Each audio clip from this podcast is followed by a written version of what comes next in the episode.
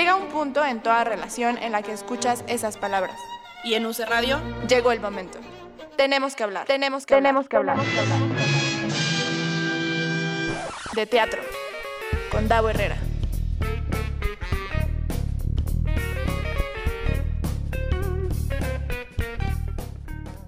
Muy buenas tardes, seres teatrales, bienvenidos y bienvenidas una semana más a Tenemos que hablar de teatro. Muchas gracias a Gabo que está en los controles. Gabo, extraño los aplausos. No hay modo de poner eh, efectitos, Gabo, como los aplausos y, y tal. Hay, que investigar, ¿no? Yo creo que sí se puede. Bueno, la verdad es que no tengo idea, pero habría que ver porque extraño escucharte aunque sea en, en los aplausos. Eh, muchas gracias a la gente que ya se está conectando aquí en Facebook Live. Yo soy Davo Herrera, bienvenidos a Tenemos que hablar de teatro, bienvenidos y bienvenidas. Eh, hoy vamos a tener un programa bastante divertido con dos personas que quiero y admiro porque además son muy divertidas las dos personas. Estos dos chicos son, son increíblemente talentosos y divertidos. Y pues bueno, vamos a empezar. Que por cierto, me acaba de, de avisar hace 30 segundos uno de los invitados que, que, no se va a poder conectar y luego que siempre sí y que ya lo vi aquí en la sala de espera. Entonces vamos con las presentaciones. En primer lugar está José Ramón Berganza. ¿Cómo estás, José Ra? Qué gusto verte. No te veo. se trabó tu cámara. A ver si nos escucha por lo menos. Bueno, mientras voy presentando a la otra guapura, que es Emanuel Lapín. Hola, hola, hola, ¿me escuchas bien? Yo sí te escucho bien a ti. Ah, José Rafael te anda así como en. Está en loading. Exacto. muy bien. Ay, hay chat, qué loco. Ahí está claro. Aquí tenemos muy buena producción. Mira, Rebeca Oye, ya está aquí. Qué gran plataforma. Luego me enseñas cómo usarla. Por supuesto que sí. Por supuesto, ya se nos desconectó José Ra. Bueno, ahorita que se reconecte. ¿Cómo estás, Emanuel Lapín? Muy bien, pues estoy aquí en el Teatro La Capilla en mi ensayo técnico. Estoy sentado en, en, la cafetería, en Bejuco. Este, pues nada, estamos como ya haciendo los últimos preparativos previos al reestreno. Ay, qué, qué Justo. qué nervio, qué nervio. Ya Nina sí. ya también se conectó, dice hola, padrísimos invitados. Así es, Nina, ah, sabes que aquí puro invitado de calidad. Que a José Manuel lo acabo de ver en una placa aquí en, en la capilla. Eh, no, no, tuve el gusto de ver la obra, pero vi que lo dirigió Antón Araiza. Entonces, qué chido. ¿Cuál fue? No me acuerdo cómo se llama, pero sí, fue por ahí del 2012. ¿Cuál, cuál fue José Ra? ¿En cuál te dirigió eh, eh, Antón Araiza? Ya estás acá de regreso. Ya no tenemos otra vez. Ya no, es, ¿qué es, que, es, que, claro, y las conexiones a internet y estas cosas, bueno, pues por supuesto que suceden todo el tiempo. Y, y ahí está. Sai dice, wow, qué emoción. Nina dice que mañana van al estreno. Ay, qué cool. Qué ¿Cuántas padre, personas van a caber en, en, en, Now Playing, Now Streaming? Eh, 25 en el teatro con sana distancia, todas las butacas están separadas. De hecho, sí se ve un poco triste el teatro sin todas las butacas. Me imagino. Eh, pero, pero nuestra tirada también es que la experiencia vía Zoom sea entretenida, sea estimulante y sea nueva también por los que quieran repetir, por si tú quieres repetir. Por, pero por supuesto que yo voy a estar mañana conectado ahí. Eh, bueno, no exactamente mañana, pero estaré conectado, por supuesto. Me encanta. Oye, adaptaste esto a Zoom, sí. pero me acuerdo, primero platícame de esta experiencia que fue una especie de función rara alternativa sui generis por Twitter, ¿te acuerdas? A inicio Uy, de, de, sí. de, la pandemia. ¿Sabes que Eso no fue mi idea, eso fue idea de Jimena. Y agradezco mucho que Jimena me haya dado como, pues no sé, como que me haya compartido esa idea, porque sí me deprimí mucho. Íbamos a tener un reestreno en un teatro y justo fue la semana donde dijeron, todos nos Ay. encerramos. Eh, y pues sí, fue, fue triste porque además ya estábamos, creo que el siguiente ensayo que teníamos era nuestro primer ensayo en teatro. Entonces, este, allá llegó José Ra. Hola, José Ra, ya te vemos. Hola. Déjame ahora sí te saludo como la gente decente, José Ra. ¿Cómo estás? Bien, perdón, es que estaba. No te agobies. Estaba más adentro porque tengo mejor luz, pero estaba lejos del modem y empecé a tener problemas. Ahí te ves perfecto, tú no te preocupes. Sí. Pero fíjense en las cosas ya en las que nos, nos, fijamos. Yo también hace rato sí dije, ya la luz de este lugar ya no me gusta porque ya está entrando el sol raro. Uno se conoce sus spots ahí. Exacto. Yo para casting ya sé cuál es mi spot, no hay otro. Exacto. Ahorita platicamos de eso, porque me interesa mucho ver cómo han pasado estos meses y, y qué han hecho y cómo lo han trascendido. Que me estaba diciendo ahorita Emanuel, este, José Ra, que hay una placa que, que, está ahí tu nombre en la capilla que te dirigió Antonio Araiza. ¿Cuál fue? Sí, hace 10 años. Éramos, éramos, chiquitos, así, acabados de salir de, de la primaria. Exacto, porque tú eres muy chavito. Este, wow. La cena del Bicentenario, que era una farsa ah. súper divertida, una farsa con personajes históricos, pero como si vivieran en 2010 celebrando el Bicentenario. El Bicentenario. De la independencia. Bonito. Y yo hacía Maximiliano, como wow. si Maximiliano y Carlota siguieran siendo emperadores de México en el 2010. Era muy divertido. Me imagino que sí. Qué padre. Oye, estábamos platicando de esta función sui generis rara de, que hizo. Este, ¿Quién estuvo tuiteando eso, la PIM? Los dos, Jimena Los dos. Y, y, yo. Eh, pues nada, le, le cuento a, a José. Es, era una función, en realidad no fue una función, fue un hilo de Twitter. Sí fue una función porque fue un hilo de Twitter de la... eh, evocando la función de Now Playing, que es mi monólogo, y entonces íbamos como en momentos cruciales de la obra, como eh, tuiteando como lo que sucedería si hubiéramos dado la función ese día, que además era la función de nuestro estreno. Entonces, oh. había momentos donde íbamos tuiteando cosas solamente, había momentos donde había videos y en mi monólogo hay dos rolas que yo canto. Pues esas rolas las, las tocamos en vivo en, en el hilo de Twitter. Increíble. Que además, que además Jimena ya tiene experiencia en hacer eventos por Twitter porque justo eh, la, la prevención de los Jimenitos son por Twitter. Entonces ya, ya se la sabe.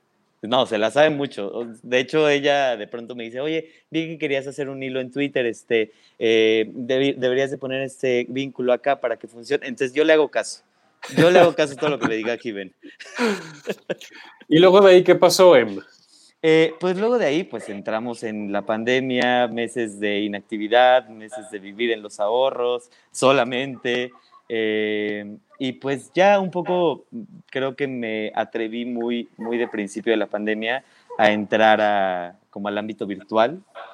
Y siento que me ayudó muchísimo, eh, por ejemplo, en Teatro UNAM, a hacer como proyectos que estaban enfocados solamente a lo virtual. Eh, y pues ya siempre tuve en la mente que Now Playing se podía hacer virtual, pero no sabía cómo, no sabía si iba a suceder este año, tampoco lo quería forzar, porque pues además de que es una obra que quiero mucho, pues creo que, que lo presencial es, pues es la vida misma, ¿no? Entonces eh, también yo decía, bueno, no lo quiero forzar, pero si se da, en una de esas probamos el formato híbrido y platiqué con Boris hace un par de meses y tal cual me dijo, bueno, hay un par de espacios libres en la capilla, ¿le quieres entrar con tu monólogo? Y le dije, sí quiero. Eh, y me dijo, bueno, ¿cómo la vas a querer? ¿Presencial? ¿Híbrida? Eh, y pues sí, ahí fue cuando dijimos, usted elija, la... dijo. Exacto, usted elija, porque mucha gente seguramente no, no quiere, mucha gente le tiene miedo a lo virtual. Eh, y también yo, también yo un poco. Porque... Y mucha gente también no quiere salir a lo presencial, también es una realidad. Y también, sí, claro, o sea, justo yo pensaba como, yo, yo decía al principio de la cuarentena, voy a volver a hacer teatro cuando sienta que mi mamá puede volver a ir al teatro. Pero aún no lo siento y buen fue indicador. una mentira, fue Qué una mentira de principios de cuarentena, ¿sabes? Porque ahora estamos aquí, pero pues justo también es como un primer, una primera experimentación y un segundo nivel de la obra que creo que le está aportando mucho. Descubrí muchas más cosas interesantes como eh, eh, eh, añadiendo lo virtual eh, que en la primera temporada. Yo digo que la obra está en un proceso adolescente que le viene muy bien también. Y es, a ver qué. ¿Por qué, por qué en un proceso adolescente? ¿Está transmutando, está aprendiendo? ¿Qué le Totalmente. Está sí, yo creo que está, está creciendo. Creo que eh, esta primera parte que me piden de las funciones del FONCA, donde di cuatro funciones, eh, era un proceso muy primario, era, era el, la obra en pañales y, y, bien, ¿no? O sea, gateaba bien. No, bastante digna, o sea, gate, gateaba. Sí, gateaba, gateaba, gateaba desde, o sea, desde muy sí, chiquita. Qué padre, qué padre que me digas eso. Pero ahora siento que, que ha madurado, que hay partes que, que incluso yo, conociendo la dramaturgia, no comprendía con tanta profundidad. Había una cosa en la obra hacia el final como de hablar del estado actual del mundo. Y ahora es muy fuerte, ahora me provoca muchas cosas pues que, que, que, que, me hacen estar en otro lugar en la obra y eso, eso me, me, emociona mucho. Entonces, siento que está creciendo y que a lo mejor yo también estoy creciendo y madurando como actor con ella, que en últimas ese era el objetivo de mi beca del FONCA. O sea, yo cuando escribí la beca del FONCA yo dije que quería que fuera mi tesis de grado de actor, entonces ya, ya no me siento como cuando egresé de la escuela y eso me da mucha, mucha calma. El proceso de ensayos el proceso de ensayos eh, ha sido con un equipo reducido, casi que nuestro camarógrafo, que ya hablaremos de eso. Eh, porque claro, uno, dice, ay, es un monólogo, pues entonces ya, ¿no? Emanuel y la directora y ya. Exacto. lo tuyo también es monólogo, si, no estoy mal, ¿verdad? Entonces, bueno, lo mismo, la misma pregunta, ¿no? Uno piensa así como espectador, espectadora, de cuál es la dificultad. Pero súmale una pandemia, o sea, ponle en medio una pandemia un ensayo de un monólogo y todo se complica todo se complica. Y, justo nosotros teníamos ensayos de ocho personas cuando estábamos montando por ahí de octubre, noviembre del año pasado. Ahora lo hemos reducido a tres. Esta última corrida que tuvimos el lunes en mi casa, que fue la última, estuvimos cinco, todos con cubrebocas. Eh, pues sí, eh, creo que eso ya se va a quedar durante un buen rato. Como los aquí, por ejemplo, no tuvimos ensayos en Zoom, como que yo le dije a la directora, dame chance de un par de semanas yo ensayar la obra como solito a mi ritmo, pasar las canciones yo solito con calma, pasar las escenas yo solito y ya tú llegas a, a darme mi diagnóstico, pero fue un, buen diagnóstico, ahí estaba, ahí estaba todavía.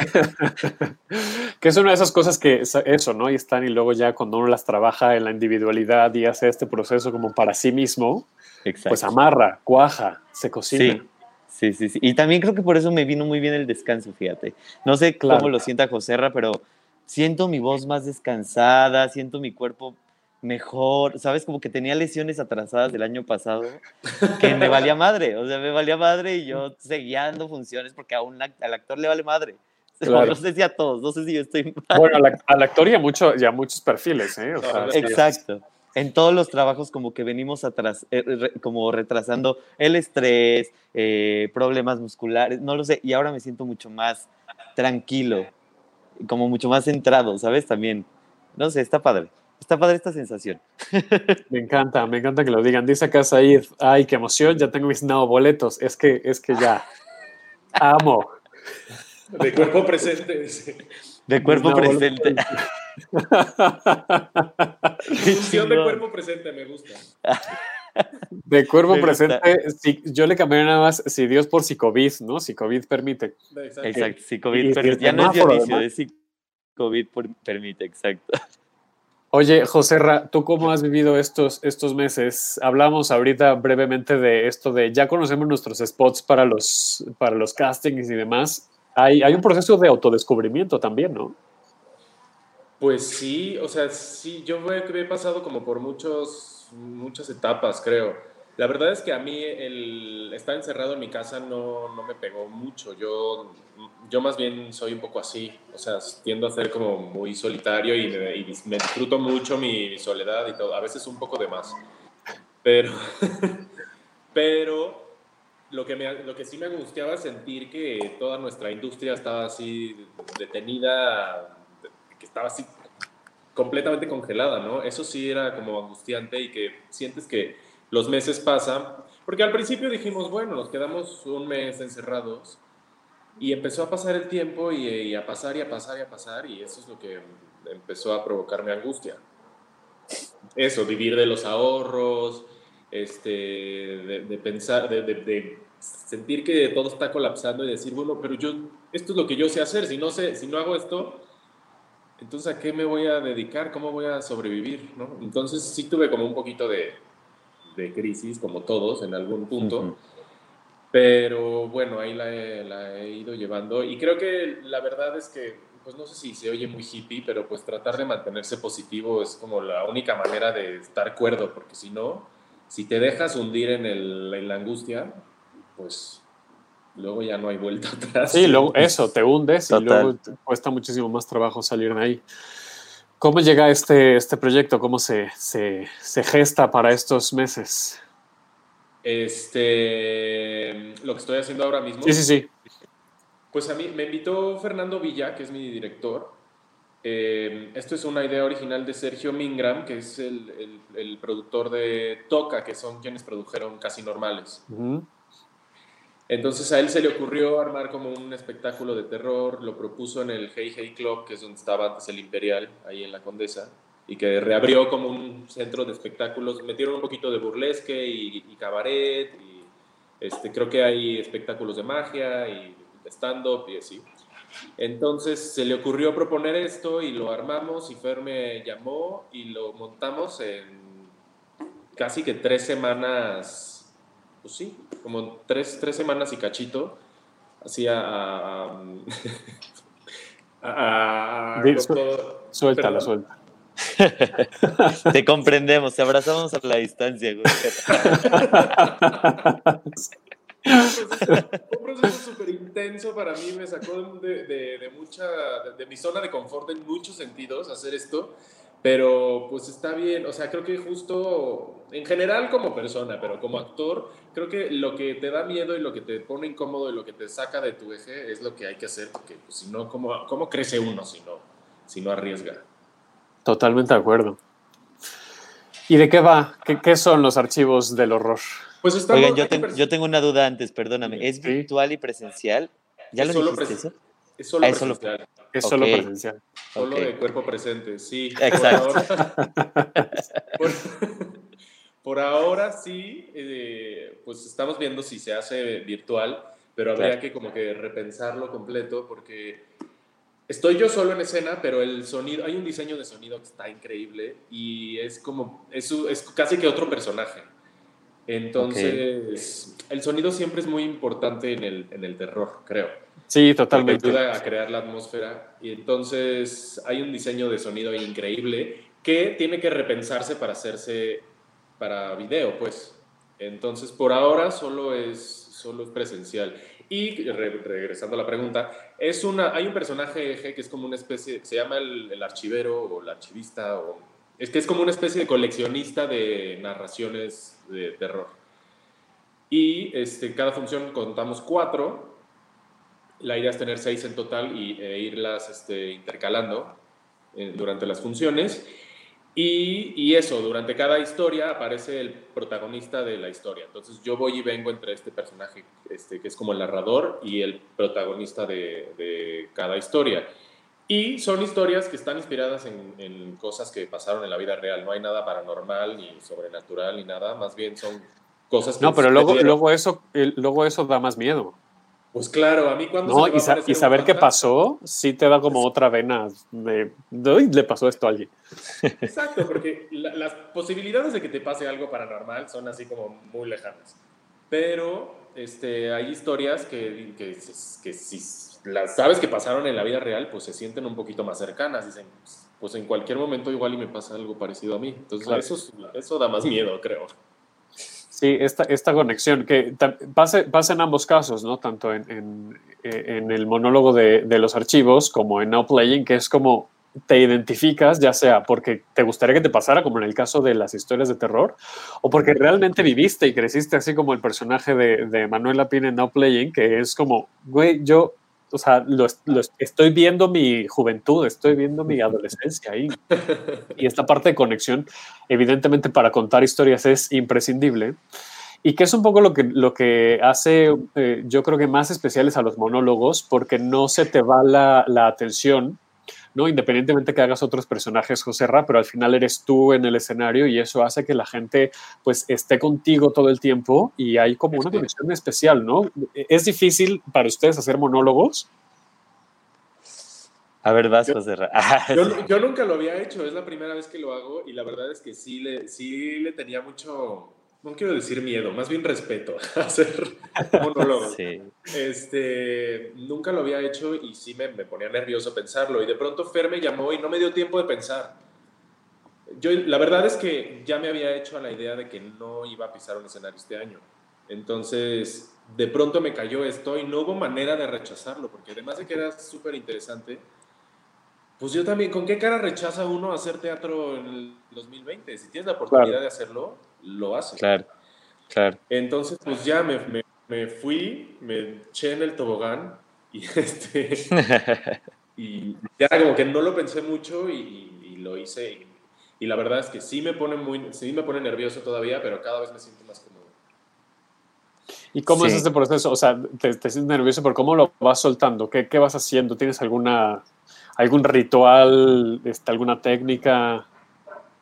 Eh, pues a mí me funciona. Yo soy un poco, no, bastante controlador conmigo mismo. Ah. Entonces me gusta sentir que todo está bajo control. Entonces cuando ya siento que, que está como aterrizado todo, entonces como que ya eh, los nervios los manejo como que un poquito más fácil cuando siento que, que, puedo ver todo alrededor y todo está funcionando. Uno nunca sabe qué va a pasar, obviamente. Porque además en, en, en, esto, en los archivos, hay un poquito de interacción con el público, o sea, como que tiene un toquecito ahí de cabaret en el que interactúo y pregunto cosas que tampoco había hecho y también me daba mucho miedo y también me lo pusieron aquí. o sea, este proyecto fue así como que una tras otra, así de todo lo que te da miedo, órale. Y también, también, también. también. Entonces, pues sí, eso no, nunca sabes cómo va a reaccionar la gente. Terapia de confrontación, ¿o cómo se llaman estas terapias? Así de, ¿le tienes miedo a las arañas? Ahora ahí te va una en la cara. No, de shock, exacto. De shock, exactamente. De shock. de shock. Que no están padres, ¿eh? No las hagan. Pero... No, no, no. Creo que no. Eh, pero eso, pues nada más como respirar profundo y, y, y darle. Sí, yo, yo, yo, concuerdo mucho con José en eso, como que siento que los monólogos necesitan mucho temple, eh, porque un poco en, en, las obras de teatro pues le pasas la estafeta al otro y, y, tienes tu tiempo de recomponerte, ¿sabes? Pero aquí no, aquí, o sea, aquí sí se te nota todo, ¿sabes? Estás, claro. Si de por sí estás desnudo en el teatro, estás más desnudo todavía, ¿sabes? No lo sé, es como una sensación sí. de, ok, el tiempo, un segundo se siente como, ¿sabes? Como una eternidad, no lo sé, siento como que sí es muy, al menos mi directora me lo dice, como se te ve todo, o sea, si ya te enojaste porque no te salió algo, se te ve, si te pones nervioso, se te ve, ¿sabes? En ese sentido, sí, como que... Y te pone más yo, vulnerable, por supuesto. ¿no? Te pone claro. más vulnerable, sí. Sí, a mí me ha servido muchísimo como eso, como detener y como como eso, como respirar en escena un poco más, hacerme mucho más consciente de, de la respiración en escena, no lo sé. Sí es, sí es diferente una obra de teatro. Así que sí. qué chido. eh, Siento que eres valiente, José, por aventarte y hacerlo todo de una. Muchas si no era ahora, ¿cuándo? Si no era ahora, ¿cuándo? ¿En el 2020, cuándo? Exacto. Eso está súper interesante. Ustedes consideran que, bueno, en el caso de, de Manuel con Now Playing, pues ya estaba preparado desde hace, desde hace un año o más, ¿no? Es decir, ya había funciones hace un año. Pero hubieran dicho que sí a estos proyectos como lo están haciendo, es decir, por ejemplo, Zoom o esta cosa híbrida o tal, en otras condiciones, ¿creen que sí esta pandemia nos, nos está orillando a ser más valientes? Eh, pues puede ser que sí, ¿eh? Puede ser que sí. Creo que cuando estás en una situación pues, límite relativamente como esta, pues como que, no sé, sí te, se te mueven un poquito las prioridades tal vez. Y, y sabes que no puedes perder el tiempo. O sea, si vas a hacer algo, hazlo con todo y, toma las oportunidades que te vienen. Y, o sea, mira, está bien darse su taco de vez en cuando y ser selectivo con las cosas que haces y, y decir esto sí me gusta y esto no lo quiero hacer. Pero, por otro lado, cuando vives una situación como esta, pues eso, no, no puedes perder el tiempo. Sí. Ahora, yo también creo que como generacionalmente también íbamos tarde en probar dispositivos tecnológicos en el teatro. Yo pensaba mucho, a partir de estos, como de estas reflexiones que tuve con los proyectos de Teatro UNAM, eh, justo hablaba de que en la escuela me metieron miedo por lo tecnológico. Siempre decían que, que podía fallar y que podía ser un desastre y que no lo podías controlar. Y es un poco cierto, porque sí hay un rango de, pues sí, donde tú no controlas que la transmisión. Que Obviamente boomers. nada en contra, Obviamente nada en contra de la gente boomer. De... Nada en contra de la gente Exacto, boomer, pero es, es verdad que, que, sí hay una predisposición a, a, a rechazar la tecnología Claro. porque pues evidentemente Exacto. digo si, si, si frente, así en la frente a teatralidades no sé europeas y, y, o sabes como donde te lo prueban continuamente y en como muchos, que siento que ya es tiempo en muchas industrias, o sea, también en la industria Godín, o sea, en muchas de empresas Godines, es como la persona boomer dice las videollamadas que te pasan, ¿no? O sea, te quiero ver aquí en mi oficina claro. a las 5 de la tarde. Entonces, pues sí, sí es como, o sea, es muy generacional. Así como las y los millennials, también tenemos nuestros, ¿no? Ahora que yo que ya estoy dando clase a, los centennials. Todos tenemos. Que ya es como, ah, caray. Pero Exacto, ya estamos nosotros que también en su momento habrá pasado con el cine y la televisión, que seguro cuando llegó al cine hace 100 años la gente decía, pero qué cosa horrenda es eso, que no es teatro tampoco y esto no es actuación. No sé, también hay que irse adaptando a la evolución de, pues, la tecnología también. Nos, decía hace más ratito sobre el, el, camarógrafo que está en tu equipo. Este proceso de adaptación ahora a Zoom, ¿cómo está haciendo? Pues fíjate que pensábamos muchísimo, hablábamos de que tenemos como, o sea, como que no sabíamos por dónde empezar y en un ensayo surgió como, pues un poco de experimentación sobre ese ensayo, que jugáramos con nuestros, nuestros iPhones, porque decíamos, bueno, podemos tener una Steadicam del 2000, pero francamente la imagen y la calidad de un iPhone, pues es 300 veces mejor que la calidad de una cámara del 2000, ¿no? Entonces como que tenemos como este pequeño dispositivo a nuestro alcance que también pues es sintomático de la generación. Todo el tiempo estamos con el teléfono, conocemos nuestra imagen en el teléfono y quisimos experimentar a partir de eso con Now Playing, además de que un poco la obra me permite tener como un dispositivo así eh, a momentos, no toda la obviamente, ¿no? Entonces como integrar como ese lenguaje televisivo a lo mejor donde juegan a dos, tres cámaras e integrarlo a partir de los teléfonos, como que para mí ha sido muy, muy, muy lúdico y creo que funciona muy bien. Ya me dirán ustedes, ya lo verán. Pero justo, eh, pues de pronto tendremos ahí eh, a Marógrafo, que es nuestro asistente de dirección, Alfredo Beldañez, que estará este, a momentos dentro de la obra, eh, un poco más cerca de mí. Y pues como que vamos a ir eso, jugando eso hace que, que, las personas que estén de, de, cuerpo presente Said, es que soy, soy fan de, de, la frase. Said, muchas gracias por regalarnos esta bonita frase para la teatralidad.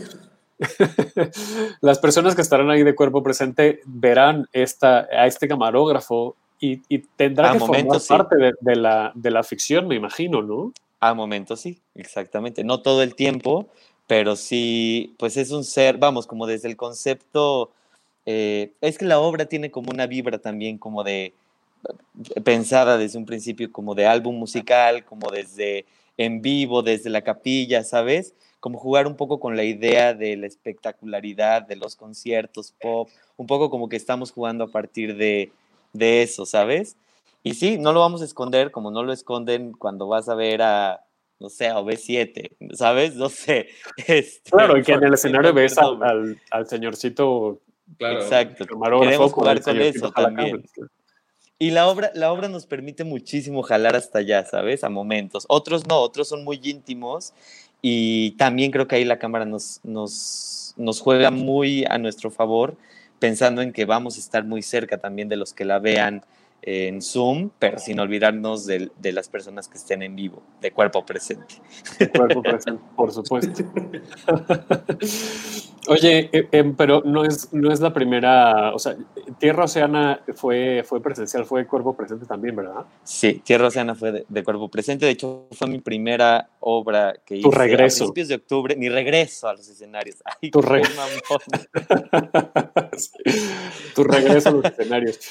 Te, preguntaba esto para hacerles la siguiente pregunta, que es, ¿cómo está la vibra de la gente? Yo solamente he ido a ver Elena, que, que además es una cosa inmersiva y que se distancia mucho de irte a sentar a una butaca y esta, esta cosa como tradicional, ¿no? De, de, ir a una obra de teatro. ¿Cómo han percibido, no, José Ra, que ya tuviste una función también, esta vibra de la gente de cuerpo presente? Sabes que fue sorprendentemente buena para mí. O sea, se la gente tenía una actitud increíble. Y llegamos al lugar a montar temprano, porque como es un lugar donde puedes comer y beber mientras ves la función, está abierto, la función empieza a las nueve y media, pero el lugar está abierto desde las 7. Entonces tiene que estar todo montado antes para que a las 7 pueda entrar la gente y nosotros ya no volvemos a entrar. Y mientras montábamos nos dijeron que ya estaba vendida la función. Que ya se había agotado. Órale. Fue muy sorprendente para mí porque pues, dije, pues igual y bien, sé que vienen mis papás y vienen algunos amigos, pero pues a lo mejor tenemos dos o tres mesitas por ahí porque es verdad que yo no sé, hay mucha gente que todavía tiene miedo de salir y de meterse a un cine o a Sí. un teatro, ¿no? Entonces no sabíamos cómo nos, cómo nos iba a ir. Afortunadamente se vendió la función y luego, durante la función, el público estuvo súper receptivo, súper buena vibra. No sé, creo que también hay una necesidad grande de mucha gente de ver cosas, de distraerse, de por fin sentarse a ver un espectáculo en vivo. Entonces siento que hay que la gente que está ¿Sí sentiste yendo- como esta, este- esta hambre de ir a disfrutar un, un- un show en vivo? Yo creo que sí. Qué padre. Yo creo que sí, Sí. como que la gente estaba súper, súper dispuesta, súper abierta. Había gente disfrazada porque era Halloween. Este, Wow. Estuvo muy, muy divertido, fue, fue, muy, fue una muy bonita sorpresa que el público fuera tan generoso, porque pues sí, creo que la gente que está yendo a ver cosas en vivo es porque tiene muchas ganas de, de, Sí. de ver algo, entonces De acuerdo, sí. supongo que están extra receptivas. Sí, yo también, yo también sentí eso, como, como extra receptivo al público y a mí también, como si todos estuviéramos con juguete nuevo, ¿sabes? Sí, Eh, no Pero sé, por juguete, ejemplo, juguete nuevo desconocido, ¿no? Porque es como hay que encontrarle la forma y ver cómo También. se juega esto y no, porque justo Además, acá. yo no sé si a ti te pase, Davo, perdóname, Sí, claro. que, que tú vas continuamente al teatro, ¿sabes? Como que un poco yo, uno entra en la vorágine, ¿sabes? Como de ver y ver, a veces es más difícil ver teatro cuando estás viendo demasiado teatro, ¿sabes? Como que cuesta más trabajo ver como las minucias o los detalles. Y aquí era así como, yo diría como estar drogado, como ver todo así como... No sé, no me drogo, no evitar sabría esa parte, pueden evitar esa parte. Pero ¿sabes? Como, como, como verlo todo por primera vez. ¿Nos puedes ampliar un poco qué tipo de droga? No, no, no, no, no, no, no, no. Es solo una ima- Pues solo café imaginación que te. Como el café, exacto, que te abre los ojos. Yo hablaba del café, no sé, exacto. no, sí- pero sí, siento a la gente extra receptiva y Tierra Oceana es una obra muy emotiva desde el texto y, y- y todos terminamos de esa función en específico como absolutamente sensibles, ¿sabes? Estamos como extra sensibles porque de por sí, no sé, siento que eso nos ha reconectado con muchas cosas, con lo familiar, con, con la idea de lo público, con la idea de lo íntimo, entonces siento que todo era como extra sensible, ¿sabes? Y pues en últimas también como que ese es el fin del teatro, como, como sensibilizarnos, ¿no? Entonces, pues era muy bello tener como esa sensación de comunidad también, aunque éramos 23 personas en la sala. Y es que justo aquí Nina nos, pone eh, en Facebook, eh, yo estuve de cuerpo presente en Tierra Oceana, el teatro se siente muy seguro, pero es rarísimo estar con el cubrebocas y más raro aún llorar con el puesto, ¿no? Que es, es encontrarle a esta Pues forma, a este, a este nuevo juguete. Te suenas Claro. la nariz ya con el mismo cubrebocas. Es un poquito asqueroso lo que Exacto. acabas de decir, José Ra, pero, Pero sí, bueno, claro. ya, si no te queda de otra, pues, pues te suena. Oye, pero es que sí, yo me he dado cuenta así cuando he salido que la gente así se quita el cubrebocas para toser y es como, por Sí. eso lo traes puesto, o sea, tose Claro. allá adentro, ya luego te lo quitas y, y te pones otro, pero Claro. de, de eso se trata, pero es Yo he que... visto a la gente fumar, con, o sea, fuman, se ponen el cubrebocas, fuman, se ponen el cubrebocas, así. Ah, qué, qué padre. Es un gran año para dejar de fumar, muchachos. Por ejemplo, sí, ¿eh? Sí, sí es. dice, dice Said que la droga es de la capacidad de asombro obvio, ¿no? Esa es Pues la es droga. que yo no sé que cuál pensaban ustedes. No, yo te digo que como yo no consumo drogas, no sabría decirte nada. No, a duras Muy penas el bien. café y eso ya, uy, ¿no? De vez en cuando. Y ya te pone con, ta- Ya me pone taquicardia. Yo iba a decir que, que me pasó como espectador esta cosa como de estar extra abierto. Fui a ver un, Sí. un- como un work in progress de un laboratorio que hicieron de una obra que quieren montar el próximo año. Entonces presentaron como algunos ensayos hace un par de meses y me senté en un teatro. O sea, desde que se apagó la luz del público y, em- y se prendió la del escenario, yo ya tenía un nudo, ni sabía qué iba a ver, pero ya estaba así de, ya quiero llorar, no sé qué voy a ver. Guau. Pero, pues sí, como, como no, estuvimos tan, tanto tiempo en abstinencia de teatro, sí. pues cuando vas a ver algo, como que te pega mucho más fuerte. Claro, y además de tajo. Sí, yo soy más selectivo también con lo que quiero ver ahorita. De hecho, solo he visto una cosa presencial Este, y ya, como que no, este, no pretendo los habladores. En el milagro. En el milagro, ajá. Y ya, como que por ahora no, no quiero ir a otro lado, ¿sabes? Por ahora. Ah, yo sí prefiero lo virtual, fíjate. Me gusta muchísimo de pronto que me encuentro así como, ah, mira, a las 8 van a pasar algo de teatro. Ah, mira, me lo he hecho. ¿Sabes? Como sentirme con tiempo libre en casa y ver, eh, pues, como esa experimentación teatral desde lo virtual, a mí me, me encanta. Y que claro que tiene sus ventajas. Digo, tú estás en pleno montaje ahorita ¿eh? con, con el ensayo técnico y, y, gracias a StreamYard podemos estar aquí haciendo el programa cada quien en los lugares en los que estamos. Con luz, sin luz, con, con, buen wifi, sin buen wifi, pero aquí estamos, ¿no? Exacto. A, la, distancia. Y eso también creo que se puede aprovechar. O sea, sí, por ejemplo, desde mi punto de vista más godín en, en UC Radio, sí, estamos viendo qué hacemos eh, cuando, cuando abramos la cabina, porque también esta, es, esta visualidad y esta estética y esta interacción que tienen las personas que amablemente nos están viendo y aquí compartiendo con, nosotros, eh, no me gustaría sacrificarlo, pues, ¿no? Creo que es algo que se puede aprovechar.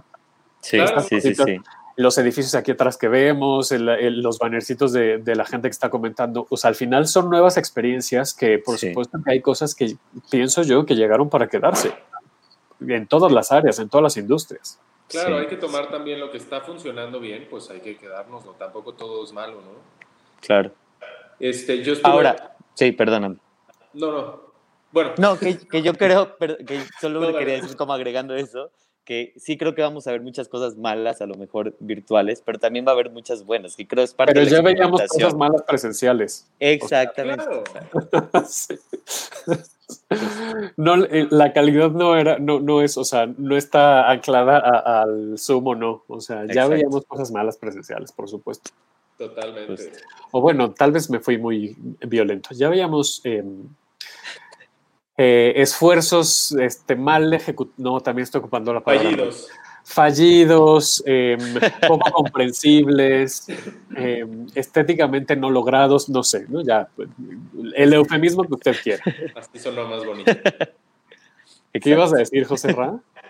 Sí. ah, pues eso, que, hay, que es la oportunidad también de explorar otros formatos y de explorar estas cosas híbridas. Y tal vez hay montajes que se quedan híbridos para siempre y se vuelven súper interesantes. Y creo que también es las producciones tendrían que empezar a, pensar cómo hacer un registro, un buen registro de los montajes para que después puedan verse en una pantalla. Me pasó que vi un par de obras del National Theatre en YouTube que están súper bien registradas y las disfrutas. Obviamente preferiría estar ahí viéndolo en vivo, pero... Pero, también te abre esa posibilidad. Si no puedes viajar, si no puedes ir, si no te alcanza el dinero, lo que sea, pues también tienes esta opción de ver. Exacto, pude ver a Gillian Anderson haciendo un tranvía llamado Deseo y este, que pues cuando, pues no es como que yo pueda ir a Londres cada fin de semana, entonces lo pude ver en YouTube y con un buen, una buena dirección de cámaras y, una buena edición se puede disfrutar muchísimo y creo que es lo que las producciones deberían empezar a pensar ahora, no solo tener un registro así fijo solo para meterlo en el archivo, sino tener una buena dirección de cámaras para que la gente lo pueda disfrutar también en una pantalla. Eso lo agradeceremos también mucho a la audiencia. Obviamente se entiende que es una inversión pues más elevada que las producciones tendrán que absorber y al final quienes pagamos por esa inversión somos la audiencia, ¿no? Eh, eso se, tiene que ver reflejado en los costos de los boletos invariablemente, así es, así son los negocios. Pero eh, si eso abre la puerta, y eso abre posibilidades a que más gente lo vea, a que se puedan explorar nuevos formatos, a que podamos aprender no solamente a hacer teatro de su lado, sino a ver teatro de nuestro lado también, creo que enriquece mucho. También esta cosa de que no nos habíamos dado cuenta que estábamos en una super zona de confort sobre cómo apreciar las teatralidades y las ficciones en vivo. O sea, era este ritual que ya veíamos, veníamos arrastrando desde hace décadas o siglos, ¿no? que el teatro tenía que ser así y, ya nos dimos cuenta que no y que hay otras posibilidades y también creo que está bastante interesante conocer, experimentar, ¿no? aprender sí, sí, sí, y, ir evolucionando. Dice aquí Ax Águeda, malas es la palabra correcta sin temor. Nada de eufemismos, malas. Nada de eufemismos. en contra de los eufemismos. Pues sí, la verdad es que sí. Pues sí. La verdad es que No, sí y, y un poco también como por ejemplo el Fonca, ¿no? Te pide, yo ya aquí ventaneando, pero el Fonca te pide, o, o- o las convocatorias, el IMBA, el sistema de teatros, te piden esta toma que es horrible porque además no se alcanza a apreciar nada, lejana, ¿sabes? Y es, y justo como que no elevamos el nivel desde ahí, ¿sabes? ¿Y hay alguna explicación de, tampoco. de- de por qué esa petición específica? Pues porque se aprecia todo el escenario, se supone. Pero, es pues, como la manera en la tomar que foto. tienes. Exactamente. Sí, justo, pero, pero como que también nosotros como creadores estábamos como un poco acomodados ahí inconscientemente porque todo mundo nos Claro, pide ese tipo de videos, ¿sabes?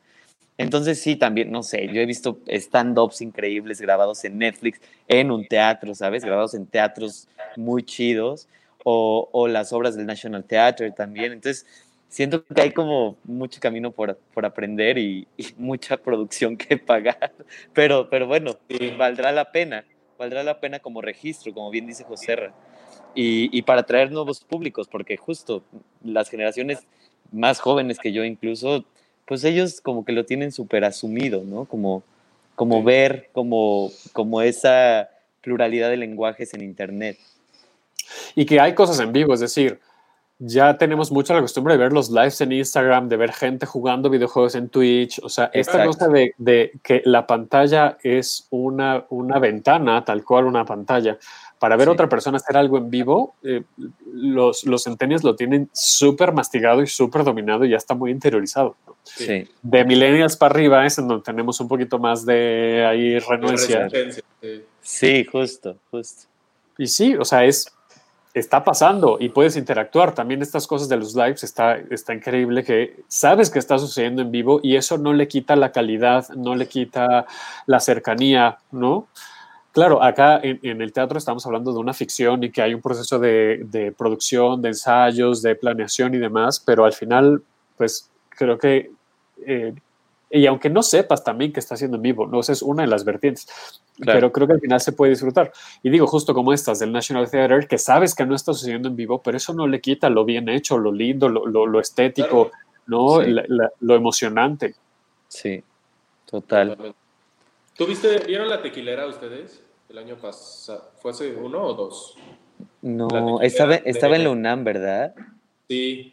No Este, tenían, tenían cámaras y a veces cuando los actores entraban a...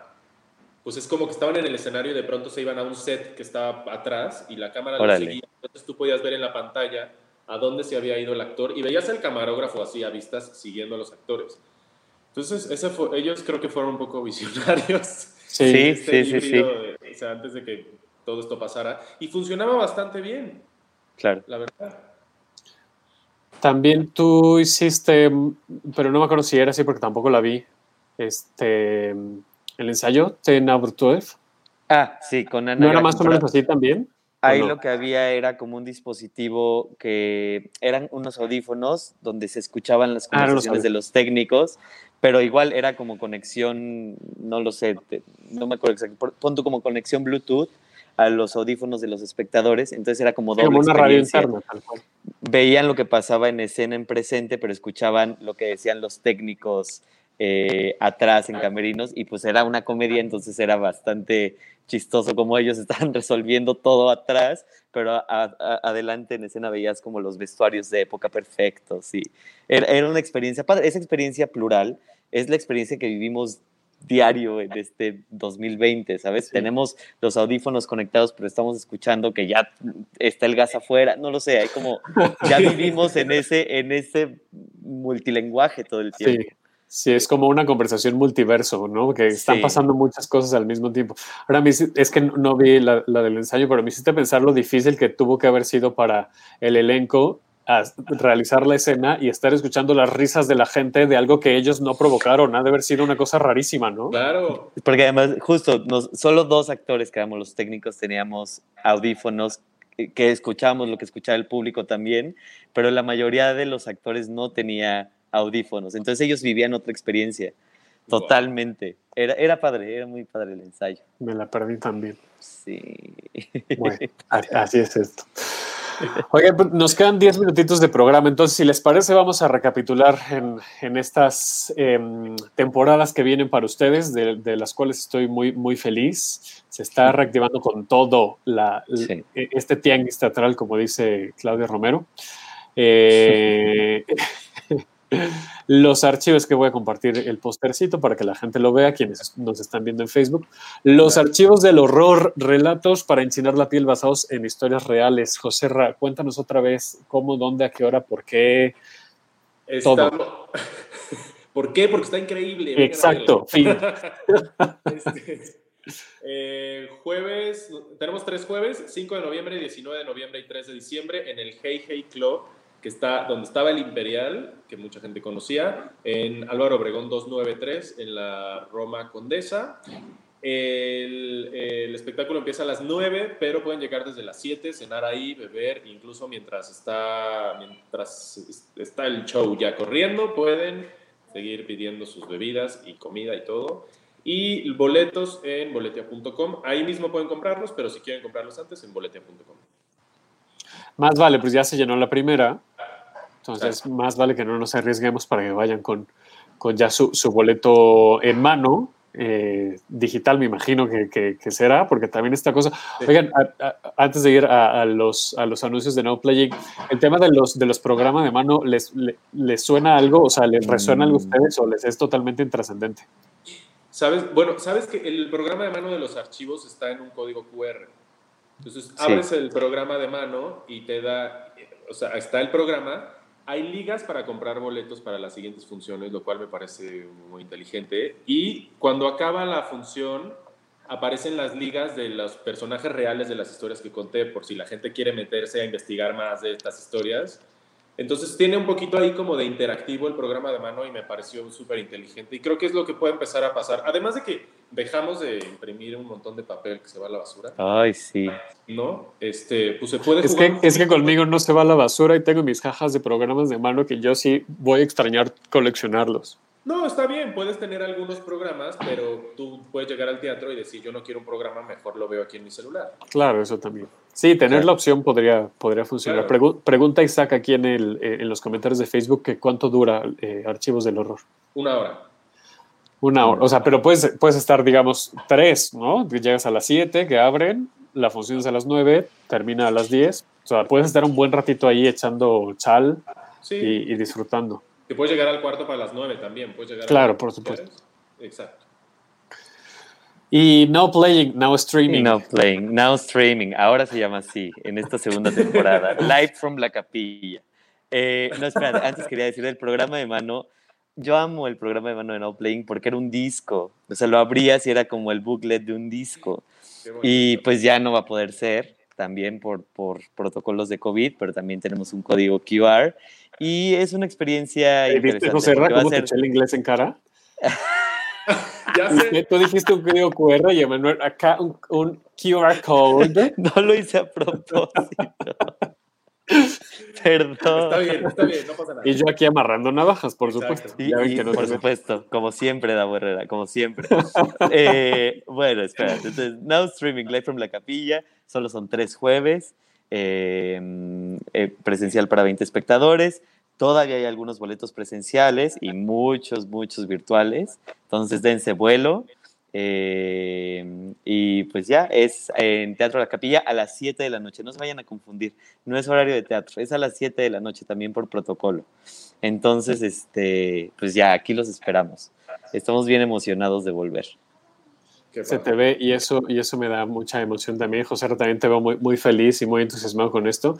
Dice Rebeca que no tengo algunos, que tengo cientos programas de mano. No sé si cientos, pero sí. 100 seguro sí. O sea, los guardas todos. Todos, todos. Qué chido. Yo antes hacía eso, fíjate, cuando era estudiante. Yo también los guardaba. Pues me parece un documento lindo de tener como pues sí, una, una, memoria ahí como interesante. Y luego ahora que claro que los empecé a, coleccionar, digamos, o a guardar desde mucho antes de que yo me dedicara a la comunicación teatral. Claro. Eh, y que estuviera tan, tan inmerso, tan cercano a, este este, a, este, a esta industria y que ahora saco uno y veo nombres de gente con la que ahora me llevo bien o que, ¿sabes? Y es como, lo fui a ver, no me acordaba, o sea, es como una cosa padre, como de, pues sí, de, de estas memorias lindas. Oye, em, ¿y tenían una, o ya terminó la, la, promoción de Invita a tu millennial favorito? Ah, sí, todavía la tenemos. Es Invita, mira, yo, la verdad es que eh, las chicas de difusión que nos llevan las redes, que se llaman Bien Chicles, se saben mejor la promoción, pero trata de invitar a tu millennial favorito, tú compras tu boleto y como invitaste a tu millennial favorito, eh, le damos un boleto gratis. Entonces, esta promoción sigue vigente y la verdad es que si quieren un boleto y si quieren ir, escríbanme y arreglamos la manera en la que vayan. O sea, descuentito, ahí vemos, ahí vemos, ahí nos arreglamos. ¿A dónde te escriben? Pues a mis redes, a Emanuela Pin o directamente a la página de Instagram de Nowplaying que se llama arroba Nowplaying3000 o en Twitter arroba Nowplaying3000. Ay, porque el 2000 nos lo ganaron, fíjate. Ah, yo pensé que tenía 2000 por millennials. Sí, pues exacto, exacto. Pero nos lo ganaron. Entonces nos quedamos. Hubieran puesto 2001. es, más difícil, siento que es un poquito más difícil. Sí, sí, sí, y es un poquito menos, menos memorable. Exacto, Pero es que el 3000 ya no me da esta sensación millennial de los No, futuro, es que ahora es el futuro. Me encanta, Emanuel, eres lo máximo. nos quedan tres minutitos de programa. Les agradezco muchísimo. Yo la pasé increíble. Muchas, muchas gracias. y me gusta estarles haciendo esta pregunta a la gente que viene al programa. Brevemente, ¿qué han aprendido de, eh, de la pandemia, del confinamiento? Pues apreciar las cosas importantes, creo. A sacudirse de la paja que no, que no funciona. Creo que eso es importante. Me encanta, me encanta la respuesta. Qué chido. Comparto, comparto y, agregaría lo que dije hace rato, respirar. Bien ah, cabrón aprendí a respirar un poco más. También aprendí a hacer TikToks. Ah, sí, también. Eso está bien. Eso también aprendí, fíjate. Es, una, o sea, ya Centennial, es una forma ahí también de... Híjole, es que estas ediciones ya están más allá de... ¿Te has metido, José? Esas ediciones de verdad es que están de premio de cine. O sea, deja tú de. Están muy cañones. Hay unas muy impresionantes, ¿verdad? Yo no estoy en TikTok, pero veo lo que de pronto comparten en otras redes. Exacto, no hace falta tener TikTok, te enteras en Twitter y en Instagram y en Facebook de lo que estás subiendo en TikTok. Entonces, sí, sí hay, hay, cosas muy, muy interesantes. Eso también aprendí, fíjate. claro, muy bien. Eh, buenas tardes para todos, todas, todos. Dice Rebeca, felicidades, excelente programa, muchas gracias. Pues muchas gracias por, por, acompañarnos. No se pierdan Now Playing, no se pierdan los archivos del horror. Eh, presencial, este cuerpo presente, de cuerpo distante, de cuerpo virtual, de cuerpo híbrido. Ya todas las modalidades aquí están presentes. Muchísimas gracias por, por acompañarme, chiques. Les mando un abrazote. Oye, José Ra, nada más voy a hacer una pregunta. ¿Tú sabes a qué me refiero? Solo dime sí o no. No. Ah, ok. Bueno, ahí está. Quien entendió, entendió, chicos. Ahí está. ¿Qué?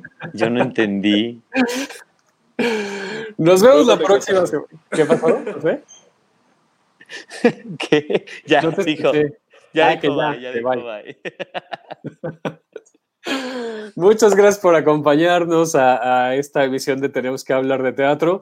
Nos vemos, escuchamos la próxima semana porque esto también es híbrido y nos pueden ver aquí en Facebook Live, pero también nos pueden escuchar en podcast. Están los episodios de este 2020 en Spotify, en iTunes, en Himalaya, en, todos lados, ahí están para que los, los descarguen y los escuchen. Eh, todos los podcasts de la programación de UC Radio, ahí están. Vienen programas nuevos, así es que tengan, eh, estén al, pendiente de las redes sociales de UC Radio, arroba UC Radio MX, en Facebook, Twitter, Instagram, para que se enteren de estos nuevos proyectos que van a estar fantásticos, se los prometo. Eh, sigan mis redes sociales, arroba 9 para que también ahí echemos chisme. Y pues nada, José Ra, ¿dónde te sigue la gente? Eh, arroba José Ramón Berganza en Instagram, José Ra Berganza en Twitter, José Ramón Berganza en Facebook. Emanuel ya, ya nos dijo. Sí, ya les dije. Sus redes, Manuel Lapín, que además yo necesito más lives, por favor. Eh, Uf, ese es otro tema largo, pero con una amiga hace unos lives de temas como muy específicos del centro histórico, de la música. Luego los, luego ahí te invito, José, te invito personal. Hasta hacemos uno tú y, y también con Davo. Perfecto, yo feliz. Y en la noche tienes uno con, con Ed Quesada, ¿no, Em? Con Ed, en Ed, de Ed Reseña Teatro, igual en sus redes sociales. También vamos a hablar de Now Playing y, y a ver qué más sale. Ahí, ahí es más peligroso porque puro mucha milenialidad, entonces es peligroso. ¿Quién sabe? Quiéranos a los millennials, somos buenas personas. Quiéranos, quiéranos, exacto. Todavía no estamos tan grandes. Exacto, exacto. Gracias a Gabo que estuvo en los controles y correteándome con el tiempo, como cada semana. Te lo agradezco mucho, Gabo, porque sin ti no soy nada. Gracias a Zulem y a todo el equipo de coordinación que hace la magia de esta estación. Y pues nada, nos vemos la próxima semana. Gracias, chicos. Super. Gracias. Abrazos, gracias. Abrazos, bye bye. Esto fue Tenemos que hablar de teatro. Si lo quieres, déjalo ir. Si es Davo Herrera, volverá cuando menos te lo esperes.